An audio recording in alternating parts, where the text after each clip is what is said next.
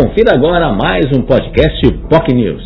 A mais forte de notícias desta terça-feira, o convidado foi o prefeito de Santos, Rogério Santos, que fez um balanço aí da administração, os dois primeiros anos, praticamente metade do seu mandato já se encerrando e obviamente ele já planeja aí os desafios para 2023 áreas da habitação, áreas da educação, da saúde e outros temas importantes foram abordados no Jornal em Foque Manhã de Notícias. Na área, por exemplo, da habitação, a expectativa é da entrega de 1.120 apartamentos lá no conjunto Tancredo Neves, em São Vicente, projeto que iniciou já há mais de 10 anos, ainda na gestão do ex-prefeito João Paulo Tavares Papa, ganhou força depois também com o prefeito, ex-prefeito Paulo Alexandre Barbosa e também o apoio direto aí quando o deputado, ex-deputado federal Beto Mansur estava efetivamente no poder também, junto, fez um pedido junto ao então presidente Michel Temer. E agora as obras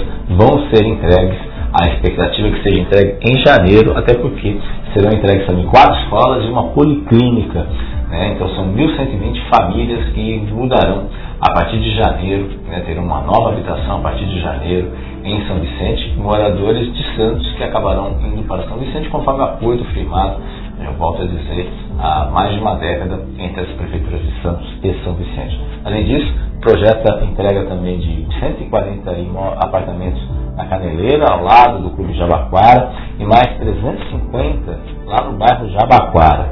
Além disso, a expectativa é de início das obras na Vila Saco, na Ponta da Praia, e também entrega de imóveis no centro também histórico. Já no Jardim São Manuel, a expectativa é de novas aquisições para a construção de 500 unidades habitacionais no Jardim São Manuel. Então, habitação aí é o grande mote nesse sentido e há uma expectativa muito grande eh, em relação a esse, esse assunto para efetivamente diminuir aí a, as vagas ociosas, as, as possibilidades das pessoas morando em submoradias, em áreas de risco. Além disso, investimentos eh, que o prefeito colocou, investimentos aí de mais de 100 milhões de reais em obras, principalmente no, no, nos morros de Santos, para garantir segurança à população também nesse sentido. Falou também sobre ah, como será aí, obviamente, o Réveillon. O Réveillon que vai ser formado, são 14 balsas, 14 minutos, na verdade, é, 10 balsas, 14 minutos de fogos que vão aí de volta atrair a população depois de dois anos em razão da pandemia. Falou também sobre outros temas importantes, como, como a demora do VLT, ele mesmo reconhece, é, a obra que é do governo do Estado, ele reconhece e lamenta aí, esses transtornos que estão sendo ocasionados pelas obras do VLT, veículo leve subtrilhos da segunda fase, especialmente em regiões que já começaram as atividades, como por exemplo a Rua Campos Melo, que já se espera há muito tempo, estão sendo refeitas várias ações nesse sentido. É a expectativa que o governo do Estado entregue esse empreendimento, esse grande empreendimento de mobilidade, no final de 2023. Vamos aguardar aí os próximos momentos, muitas pessoas questionando aí, e a gente lembra, é claro, que isso é uma obra do governo do Estado, mas é claro, a Prefeitura também acaba tendo uma participação e acaba tendo uma, uma expectativa aí, dependendo, porque as críticas acabam pairando também por parte da Prefeitura.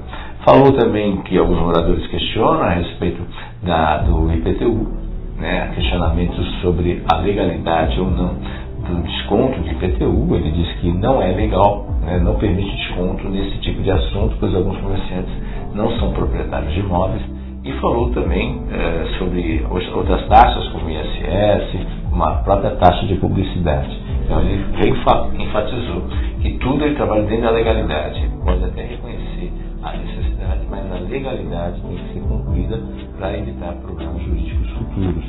O prefeito também falou sobre a compra de novas escolas, investimento aí de milhões de reais que a prefeitura acabou comprando aí a escola onde funciona de Mela de Viga, no Gonzaga, e onde funcionava o antigo Colégio Marta, também ali no Gonzaga, na, Avenida Ana Costa.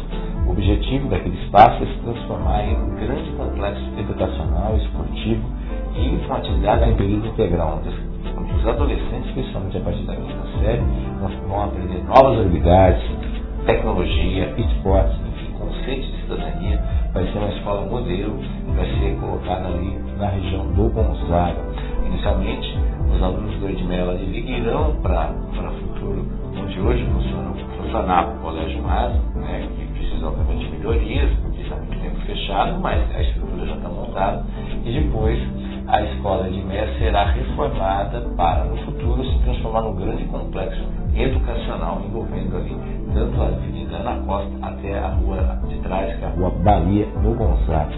Outra compra também importante que o prefeito anunciou foi do imóvel onde hoje funciona a Faculdade Strong, na região central, que fica ali naquela região do Paquetá, importante região da cidade. E ele reconheceu também a importância de se atender àquela demanda, é um prédio já praticamente pronto, já um prédio já funciona, mas claro, precisa fazer pequenas adaptações em razão da estrutura adequada para atendimento às crianças. Né? Um prédio basicamente voltado para adultos, que é para o ensino superior, mas tem que ser adequado, obviamente, para crianças. Então a expectativa é que no segundo semestre de 2023 ah, os alunos do Colégio José Bonifácio migrem para a escola da Strong, que é uma escola mais moderna, uma escola onde está o prédio da Strong, e vai ter também a perspectiva de ensino integral para aquelas crianças que vivem numa área, uma área carente, né, que é a região do Paquetá, efetivamente da Vila Nova, enfim, são problemas sérios nesse sentido e está aí uma boa alternativa encontrada pelo prefeito Rogério Santos.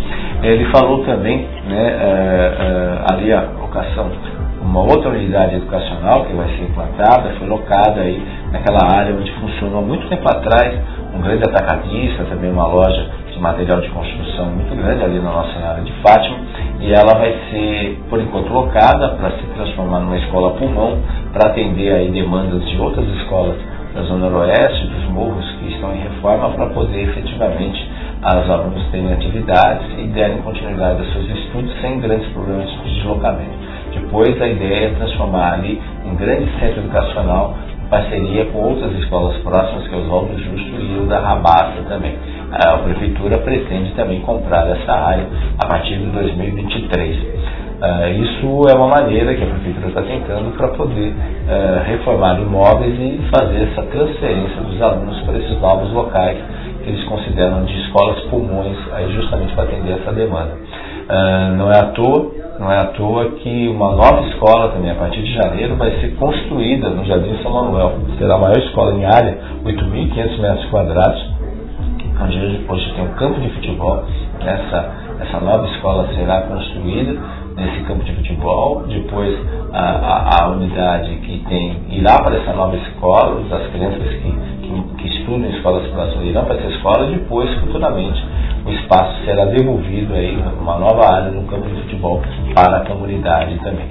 Uh, o prefeito falou também sobre população de rua, um tema muito relevante, que as pessoas chamam muita atenção. Disse que existe o projeto Fênix, que garante aí R$ 1.200 mensais para as pessoas que queiram sair dessa situação de rua, uma situação complexa, grave, mas é claro, precisam cumprir normas, né, precisam ter limitações. E isso daí nem todo mundo gosta nesse sentido. Prefeito também falou de um tema interessante, afinal a metade do seu mandato está chegando e, e, isso não poderia deixar passar batido. Em janeiro ele anuncia uma, várias e várias mudanças aí, alguns secretários irão, irão efetivamente uh, ser trocados, né, uh, alguns nomes serão trocados e também, obviamente, a presença até de um vereador. O vereador vai para vai ser convidado, inclusive, já parece ser convidado para virar secretário municipal. Bastidores, as fofocas dos bastidores e muita informação importante nesse sentido. Uma pergunta de uma internauta sobre quando serão lançadas novas licenças para ambulantes. O prefeito falou que aguarda só a Câmara votar aí esse projeto para ambulantes aí de curtas, curtos momentos, eventos específicos para trabalhar em eventos específicos, partidas de futebol e outros assuntos do gênero. Ele enfatizou nesse sentindo que os dois primeiros anos foram para plantar aí ações e a partir do terceiro ano vão começar as coisas a sair do papel. Né? O tempo está passando, é um momento de entregas, então várias entregas vão ser aí uh, anunciadas com essa, com essa, a partir de janeiro, justamente entre as comemorações do aniversário da cidade. Enfim, há um outro tema importante que o prefeito comentou, é que tem começado, obviamente, com, um projeto, o projeto já está na, na prefeitura, o projeto sobre o novo estádio do Santos Futebol Clube, né, que foi aprovado no final de semana pelos associados, o projeto já está lá, né, tem uma lei de uso de ocupação do solo e, obviamente, isso vai ser adequado aí ao que diz a legislação. Então a prefeitura vê com bons olhos a construção desse grande empreendimento a ser erguido pela WTOR, é claro, passando por todas as licenças ambientais, licenças necessárias para causar o mínimo impacto possível para o dia a dia. Mas será, sem dúvida, sem dúvida um grande presente que a cidade ganhará nos próximos anos, assim como o grande empreendimento que vai ser erguido também na área da Portuguesa Santista, onde hoje está, onde vai ser construído um grande shopping center também. Enfim, são temas importantes, o Deus comentou nesta manhã de terça-feira, que você pode rever o programa nas nossas redes sociais. No nosso Facebook, facebook.com.br nosso canal no YouTube, youtube.com.br. Você também pode acompanhar diretamente no nosso site, botnews.com.